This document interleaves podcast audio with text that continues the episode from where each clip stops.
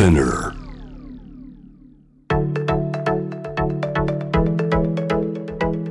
伊藤忠 Dear Life, Dear Future Brought to you by 伊藤忠 SDGs スタジオ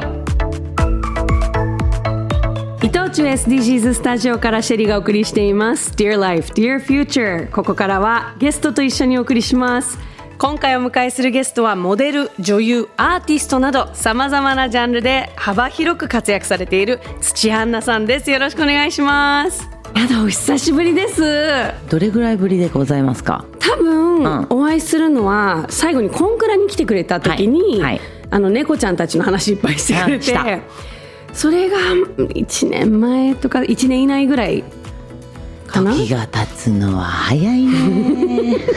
すごい。すごいおばあちゃんみたいな感じなんだけど。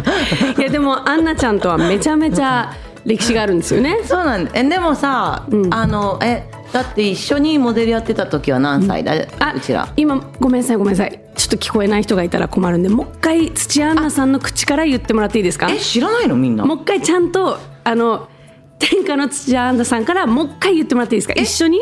一緒にモデルの仕事してありがとうございます。え知らないの？聞いたか？知ら聞いたか？シェリーはモデルをやっていたんだぞ。えシェリーはモデルだよ？いやめちゃめちゃモデルだよ。ありがとうございます。もう多分今日本中でそれ言ってくれるのはアンナちゃんだけですそうなの？なぜそうなったの？うちの事務所も下手したら否定するんじゃないかぐらい、えー、あいやモデルいやまあいや可愛かったんだか過ら去形。いいじゃんお互い様だよ。そうね。もう14歳ぐらいそうだよ。ですよね。もう14歳の時で出会ったのは中学の時。そうだから私途中でシェリーがいなくなったんだよ。そう売れなくなったの。え違うよ。違うシェリーがいなくなって、うん。ふと気づいたらテレビに出ててすごいって思ったんいだやそうそう。モデルとして全然売れなくなって氷河期がやってきてそれから、うん。テレビのオーディション音楽番組とかを受けてたら本当にもう奇跡的に受かってあ私喋りたいってなって 20代はもうあそっちなんだね。もう元からそっちの才能がずば抜けてたんだね。いやずば抜けてはないけどでも、うん、やっぱこのモデルの時に味わってたうん。やりがいとはもう桁違いのやりがいを、すごい楽しかったけど10代の時は友達に会いに仕事場に行くみたいな、うんうんうん。みんなでワイワイしにん。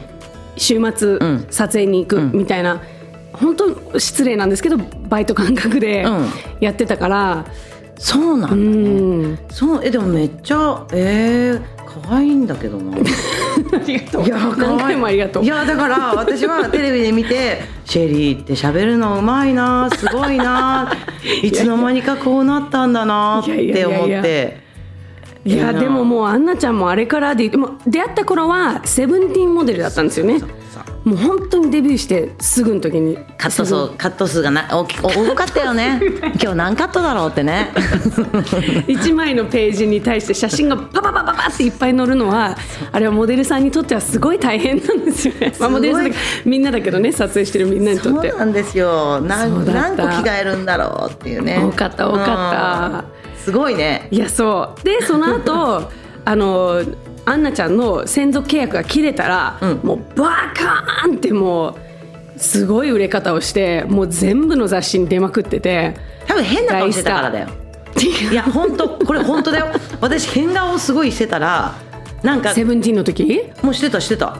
へーそうそうしたらなんかニコニコしないこの変顔できょ矯正バーってしてたじゃん。そうそうそうカラフルな矯正してて。だからそれが受けたたんだよ多分いやでもいやすごかった。やっぱりもう今までの子たちと全然違う感じの売れ方だった。全然ですよ。もうもう。もう結果お互い、ね、あれから。母親で。あれから二十何年 二人で曲出そうか。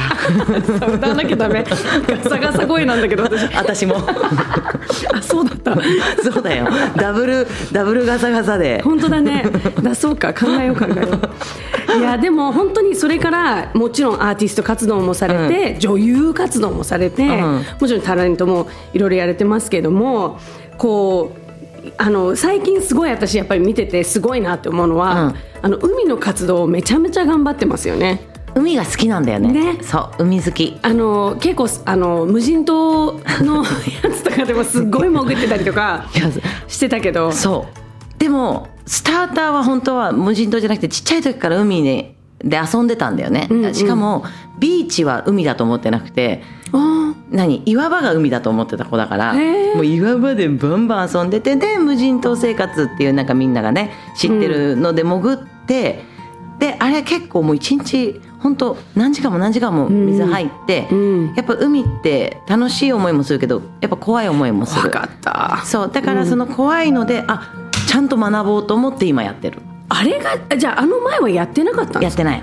そうなんだ。私すごい得意だからうん。行かせてくれって言って行ったのかと思ったの、うん趣味。あれあの時はもうあただ単に潜れる人だったけどもうこっからそこからだったんだ。やってるいやだからそのまあ SDGs の目標の中でも、やっぱりその14番のうん。海の豊かさを守ろうっていうのをすごい大事にされてるんですよね。そう。だって地球のほぼ水うん。で、やっぱ人間の体もほぼ水でやっぱこの水の中に生きている、まあ、生物たちがいなくなったら本当終わっちゃうんですよ。うん。ででもまあ人間ってやっぱりね自分主体人間主体でこうやって生きてきちゃっているからまあなんていうのかな、まあ、海にゴミね捨ててきちゃったりとか、うん。まあ、えー発展途途上国のところでまあゴミが燃やせないとかさ、うん。そういう問題でやっぱ海がゴミ箱になっちゃう。でもそれでやっぱり死んでっちゃったりとかするまあね海の生物たちっていうのは全部やっぱ結果こっちに戻ってくるから、うん。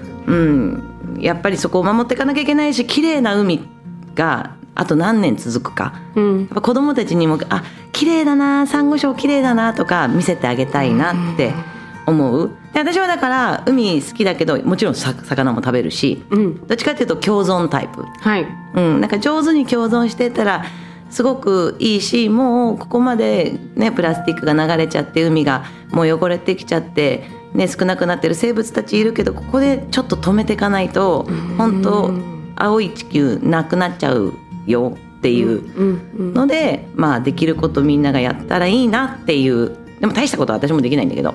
いやいやいやでも、まあ、そのいろんな活動の話も聞きたいんですけど、そのさっき言ってたその岩場うん。が海と思ってた、うん。それってななんでその？なんかさうちのおっちゃんがさうちのおっちゃんってどどどなたでしょうか？うちのお母さんのお兄ちゃんああほ本当のおじさん。がなんかねやっぱ昔の人ってなんか当時海に潜って子供の頃、うん。ちょっと貝とか取って、うん。民宿に持っていくとお小遣いでもらえたりとかしたような時代の人なんでうん今はやっぱりこう漁業権とかいろいろあるからダメだけど、なんかそういうので自分でやっぱ潜るのが好きだったの。でなぜか私が生まれて、まあ、活発な子だなと思ったのかとりあえずランボーとか見せられて。まあ家帰ってきたら、ね。そうランボーとか、まあ、ジャッキー・チェーン見せられて、お前はこうなれと。でだから こうなる。ランボー？大丈夫ですかそれは？いや本当。だからもうシルベスター・スタローンめちゃくちゃ好きだったの。もう大尊敬でだから海は岩場、うんうん。山はもう本当にもう雪の中突っ込まれて生きてきたからなんていうのかな。日本で？日本で。えだから普通。ふ 普通になんかどっか行くっていうと岩場山っていう。えでそこで生き延びろっていう。いや置いてかれるわけじゃないですよね。あでもね海結構置いてかれたよ。なんかあの置いてかれたっていうか、うんうん。あのついてこいっていう、うんうんでもそうか。おじちゃんは振り返らないの。だからへ必死でついていかないとうん。ダメだからそこからもうちっちゃい頃から自分の身をどうやって守ろうっていうんううん。意識はあった、へえすごいハードな育ち方をされたんですね。めっちゃハードだよ。でそういう経験から、まあ、海の怖さも知って、うん。もちろん美しさとかも知って、その辺から海が好きになっていく。そうだね。やっぱりこうちっちゃい時から行ってたっていう知らず知らずにうん。好きっていうのと、うん。まあ、そこから好きだったのにこう成長していく過程で多分うちらの仕事ってストレス溜まってって、うん。人とのつながりよりも自然とこうつながってちょっとリラックスしたいっていう無になりたいっていう、まあ、自分の心の逃げ場にもなりでここからこのちょうど SDGs が始まってあこうやって自分を助けてくれた海守んなきゃなって思ったりとかうんいろんなその海に関するなんていうのかな興味とか、まあうん、視野が広がったっていうのはある、うん、あと魚も美味しいしさ、うんうんうん、うん食べたら美味しいし今もじゃあ結構海に頻繁に行ったりとか？いてるよ。クジラと泳いだりとか。あ軽くクジラと泳いだりとか。なかなかできない経験ですけどね。そうえ今どこに泳ぎに行くんですか？えっとねクジラは奄美。でイルカはへと東京だと豊島とかさ。三そ倉んなことできるんですか？できる。えそれ船かなんかに乗ってどっかまで行って？あでも今回は船ででもう5分のところ行ってでちょうど親子クジラ込んでそうでクジラの場合はちょっとこうあのその地域によってあのルールが違うんだけど、なるほど。あのとりあえず、まあ、潜っちゃいけないっていうルールと、うんうんまあ、触れちゃいけないっていうのと船でも追いかけちゃいけないっていうルールで、まあ、いい船長がすごくいい船長がいて。うん。でその船長もねクジラと泳ぎに来てんだけど海で流れてきたゴミ全部拾うの止めて。あなんかそういう姿を見てて島の人が自らやっている、で自分のものじゃないけどもちろん。ーうん。でも自分でやってで島だから燃やすところがやっぱ限られてるから自分であの例えば大きい網だったら全部裂いて燃やしてとかまで、うん。その処理までしてんのを見てあこんな島の人たちがやっぱ綺麗な海を保とうとしてんだったらそうしようとか。で、うん本当だ。あのクジラとこうやってねあの海の中から見るとクジラがブワーって泳いでるのに、うん。尾っぽの方にビニール袋がバーってとかそういうシーンとかを見ちゃうと、んん。あ撮んなきゃっつってうちらも撮りに行ったりとかして。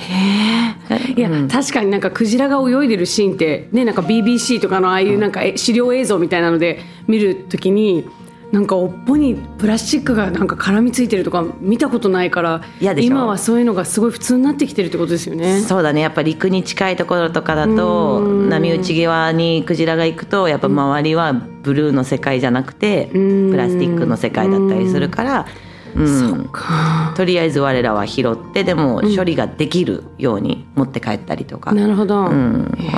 後でクジラの映像見せるのめっちゃ BBC もびっくりだよ BBC に売ろうかなっていうぐらい。すごい見たい。楽しみ。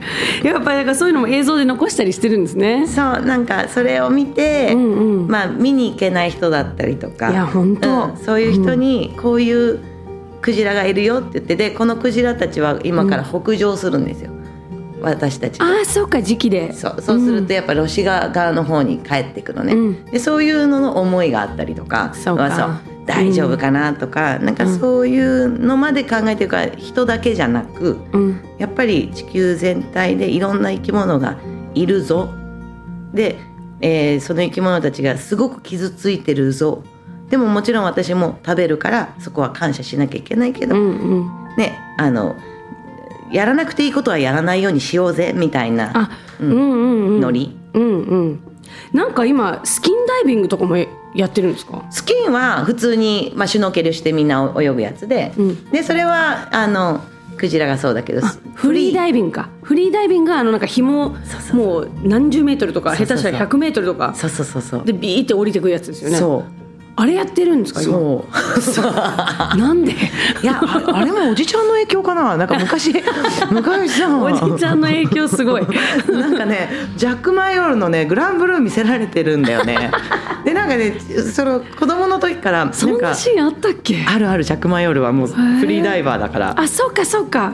そうそれをなんか子供の頃見てて自分の目の前でねこうレッスンとかしてる時に私の先生がまあジャック・マイオールの愛弟子なんですよ。んうん。でその写真を見て「あれ先生フリーダイビングやってんの？え私フリーダイバーよ」みたいな「じゃあ教えてください」みたいなそっちがいいです、えー。今何メートルぐらい行くんですか？全然いけないっす。いやそりゃそうですよ全ねだって。然10 15でも 15? うんぐらい。だってあれってある程度いくともう圧がすごいじゃないですか体に。だから、その息止めるだけじゃなくて、もうなんていうんですか体力っていうかそのなんか圧に耐えうるだけの、うん。その体の強さみたいなのもめちゃめちゃ必要ですよね。メンタル。メンタルなんだ。うん、あの酸素えっと脳の酸素量が一番消費するからへ恐え怖心をなくす。そうなんだでリラックスすると息は伸びる。であの人間もそうだけど全哺乳類がそうなんだけど、あ動物みんなそうなのかな？哺乳類かな、顔を水に5分間つけると心拍数ってめっちゃ下がるんですよ。下がる？リラックスするっていう。だからそういう原理を使って水の中に入って気持ちいい楽しいっていうとグイグイグイグイこう深くいけてでこう戻ってくる時に上見るとあ息息がうんうん。続かないかもしれないと思った時にどんだけリラックスして大丈夫大丈夫って思うか。だからちょっとなんかセラピーみたいな感じですね、セラそうだね。うん。セラピーそう。うん。めそうだね。無心無心になる、うん、でもやっぱりね息ができない場所だから海って、うん、みんな慌てるけど絶対慌てちゃう。慌てたら酸素がもう3倍減ると思った方がいい。そうなんだ。脳が酸素を使ってる。そう。面白いですよ。面白い、え気失っちゃうこともあるわけじゃないですか？それブラックアウトっていうのはあのいろんなパターンがあるけど、うん。あのーまあ言ったら上がる時にむ自分が行けないところまで行っちゃって上がってさっき言ったようにあ急がなきゃって急いだりするとその酸素量がいきなりバッて使われちゃってヒューっっててなるかけど、うん。基本やっぱフリーダイビングやる時とか、まあ、アンナがやる、ね、あのスキンは絶対バディがいるから、あ一緒に行くんですね。もう絶対一人でじゃないと危ないですもんね、うん、すごいいろんな挑戦してる。待ってるよ。今すごい待たせちゃうかも。しばらく待たせちゃうかもそれ。めっちゃ楽しいよ。い。や楽しそうだなって思うしフリーダイビングしてる人の映像がめちゃめちゃなんかこうリラックスするというか、うんうんと思って見ちゃうんですけど私もとはちょっと思わない。えいけるからでしかも何がいいって、海の人たち、うん超いいやつらばあーでもっかり。確かに 本当そうですよね。うん、海大事にしようっていう人ばっかりですもんね。そうそうそうそうそう。いやそんな海を大好きなアンナさんのですね、海に対する思いが詰まった曲今日は紹介してもらえるんですよね。あいいんですか？ぜひぜひ。そう私誕生日が311で、うん。まああの311ってやっぱ多くの人がねやっぱかすごく悲しみにこうね打たれてしまった日っていうのはあるんだけど、まあ自分にとってはやっぱもちろん嬉しい誕生日でもあるし、ね。うん。もちろん世の中にはそこで生まれてる子たちもいるし、本当だ。だからあのいろんな思いがあってでもなんか当時はなんかまあ喜んじゃいけないんだろうなって思ってたの。うん。でも自分でやっぱ自分の誕生日にライブする日が多くなった時にやっぱりこの時の曲を作りたいなって思ってでさっきの「自分は海が好き。うん」でもやっぱりその当時でのことで海が嫌いな人もいっぱい出てきちゃったはずって、でもなんかやっぱり海は常に人間と共にある必要なものだからまあ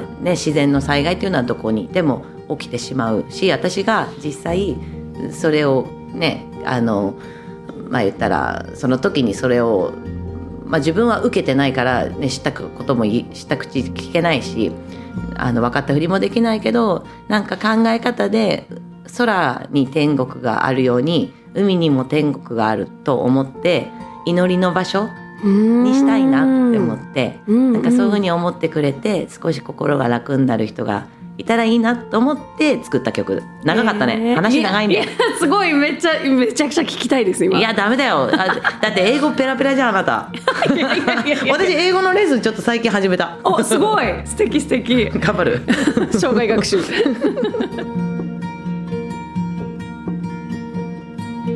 いやすごい素敵。なんか海の気持ちとも取れる歌詞だし、うん。その海を見てるアンナちゃんの気持ちとも取れるしそう。なんかい。もう解けたいなって思う瞬間はやっぱ現実生きてるとある、うんだけどなんかせっかくこんな綺麗な海があってこんなに私を救ってくれるしみんな救ってくれるからもっともっとみんな海を好きになってほしいなって思って、うんうん。うん。本当ですね、もうそのだからアンナちゃんが大好きな海も2050年には魚よりもゴミの量が多くなるって今言われてるじゃないですか、うんうんこれやっぱりそのクジラにプラスチックが絡みついてっていう話ありましたけど、やっぱり結構感じますその変化海の。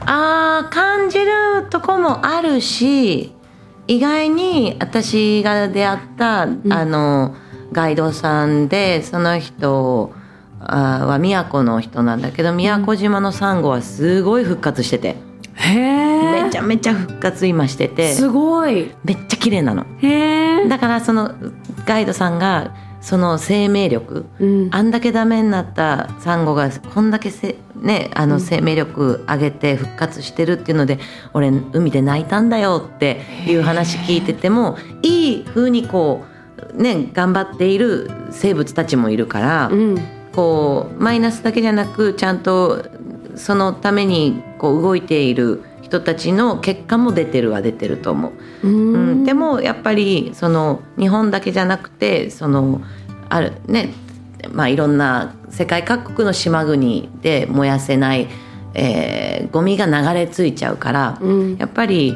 こう自分たちだけではなく周りにもちゃんとやってもらえるようにどんどんね、政府の人とかにも動いてもらった方がいいとこ。れ難しいんですよね。結局日本も、うん。日本で処理しきれないゴミを海外にうん。あの預かってもらってるわけじゃないですか、でそれでそのゴミが結局海外で海に捨てられちゃってるからそれってじゃあ誰のせいなのっていう。話もあるしなんかねみんな もうぐっちゃぐちゃになるんだよね。うんだからやっぱゴミを出すっていうことにもうちょっと私たちもうん。責任持たないといけないですよね。そのゴミがその先どこに行き着くかっていう。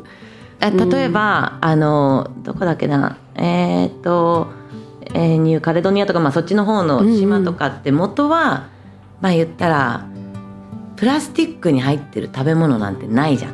自そうですよね。分で取って木み木の実になってるものを食べていたから、うん。ゴミが出ないかったのにやっぱりそのねあの先進国から送られてくる輸入のお菓子だったりとか、うん。そういうものが安くてうん。まあねあのその、まあ、安くでお腹いっぱいになるからって言って輸入されちゃったはいいけどそれを捨てられない。うん。からゴミし、ね、処理所が場がないから、うん。自分で燃やしちゃって自分の体が悪くなっちゃったりとか、うんうんまあ、海に流しちゃったりとかだからやっぱりその食べ物だったりとか物物物物の多さ、うんうん、っていうのも私は引っかかるなと思ってて。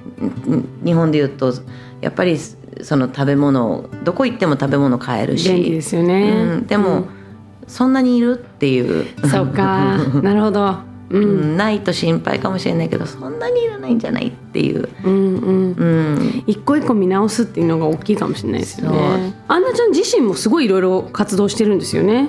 うん。でもなんか活動っていうか普段の生活でそうしてるだけなんかあのー本当に自分毎日ジャージ着てんだけど もうなんかやっぱり服の仕事してたから、うん。そういう自分が着なくなった服は全部あげてあの、寄付してあとかもう本当に必要必要最低限でいいかなって思う、まあもちろんねやっぱ人前に出なきゃいけないからあのね全部が全部じゃないけどとかあとうちの子供たちもそうだけどあの食べ物残さないとか、あうん。あとはねゴミをその辺に捨てないとか、うん。そういう本当にごくみんなが普通にやってることをやってるだけ。他にも海の中のクリーン作業みたいなのもやってるんですよね。やってる。なんかんそういうのもやってるし一回ファン旅行でみんなでビーチクリーンするっていうのもあんだけどやっぱりその時に何トンっていうゴミが出た時にどこで燃やすかっていうのがそうか。そうそこ集めたところでじゃあその先どうするか。そう。そこをやっぱりどうにかしなきゃいけないから。そうか。でお金かかりますしおね金かかるし。ちょっと謎ですよね。そうなビーチクリーンしてみんなでいいことしたのにお金を取られるっていう。のそうで拒否られることが多かったりとか。ええうん。であと海の中もゴミがなんかサンゴに絡まってるって取ったとしても、うん。それをあのそこに住み着いてる生き物がいたら。なるほど。そうだからちゃんと見分けてあここに誰も住んでないなっていうゴミは取るけど、うんうん。意外に住んじゃってるところはそこがホームになってるから。そうか。そう。生態系壊すことになっちゃいますもんね。そういうだから複雑。一番いいのはやっぱ知識。まずうちらは学ぶこと、うんうん、からかなって思う、うん。そっからね本当は一気に行動できたらいいよね。それこそだからさわかんない。これで言えるのかわかんないけどさ、24時間テレビとかさいきなりさ、この1時間みんなで世界あじゃあ東京全部でビーチクリーンとかさ、うんうんうん。一気に1時間やって、にそのうん後のゴミは考えてもらうよ、そしたらめっちゃ綺麗になると思うんだいやすごい変わりますよね。みんなでやったら。なんかそういうのやりたいよねうんうん。うんいやでもそういうなんかこうみんなで一緒にやるっていう企画とかすごいいいと思う。なんかあのいいよね。みんな認知されるしそういう問題があるっていうことを意識するようになるし一、回やると次から気になりますもんね、うん。あやっぱゴミ落ちてるなとか、うん。なんかちょっとプーって飛んでったゴミをちゃんと追いかけよう、追いかけようとかね、うん。わーじゃなくてね。あー飛んでっちゃったじゃなくて 全力でちゃんと回収しなきゃっていう責すごい大事。任感がうん。で出ますもんね。うんそっかだからそういう活動を通していろいろこう感じることとかもいっぱいあるんですね。ある。でも本当シェリーが言ったように、うん。結果このそう大きいところがこういろいろ私たちにこうすればこうなれるよっていう指示を出してくれたらいいなって思う。ね大枠作ってほしいですよね、これはやっちゃダメとか、それこそねあの海のお仕事されてる人たちに対してもそうだし私たちに対してもそうだし、そう。販売する人に対してもそうだしそう。もうちょっとルールがないと、うん。ちょっとこのままだと危険ですよね。そうなんだよ。うん。シェリーがお送りしています。Dear Life, Dear Future 後半は4人の子供たちの母親でもある土屋アンナちゃんに子育てのこと心が豊かになる自己肯定感が上がる取り組みセルフリスペクトについて伺いたいと思います私たちは毎日服を着る。勝負の日は強さを着る。海に行く日は楽しさを着て赤ちゃんを抱きしめる日は優しさを着る。毎日の仕事にはプライドを着る。そしていくつになっても見たことのない自分を着る。服は私たちを包む未来だから。こうありたいと願う未来だから。間違ってもいい。失敗したっていい。私たちは自分たちの意志で未来を着替えられる。未来を試着しよう。伊藤忠商事。インドネシアサルーラ。地熱発電の蒸気の音。その蒸気は水に帰り地中深く戻っていく。そんな再生可能なエネルギーは街に明かりを灯し続けます。三方4時から続く SDGs 伊藤忠商事。世界中から持ち寄ったこの星の難問たち SDGs テーマもバラバラだけれどとても大切な宿題の数々。だから一人一人が自分ごとにできないと何も始まらない。そう考える伊藤忠商事が自分に合った SDGs に出会える場として東京青山にオープンした伊藤忠 SDGs スタジオでは SDGs に関するさまざまなイベントを展開中です。私が夢中の SDGs 始まる。伊藤忠 SDGs スタジオ。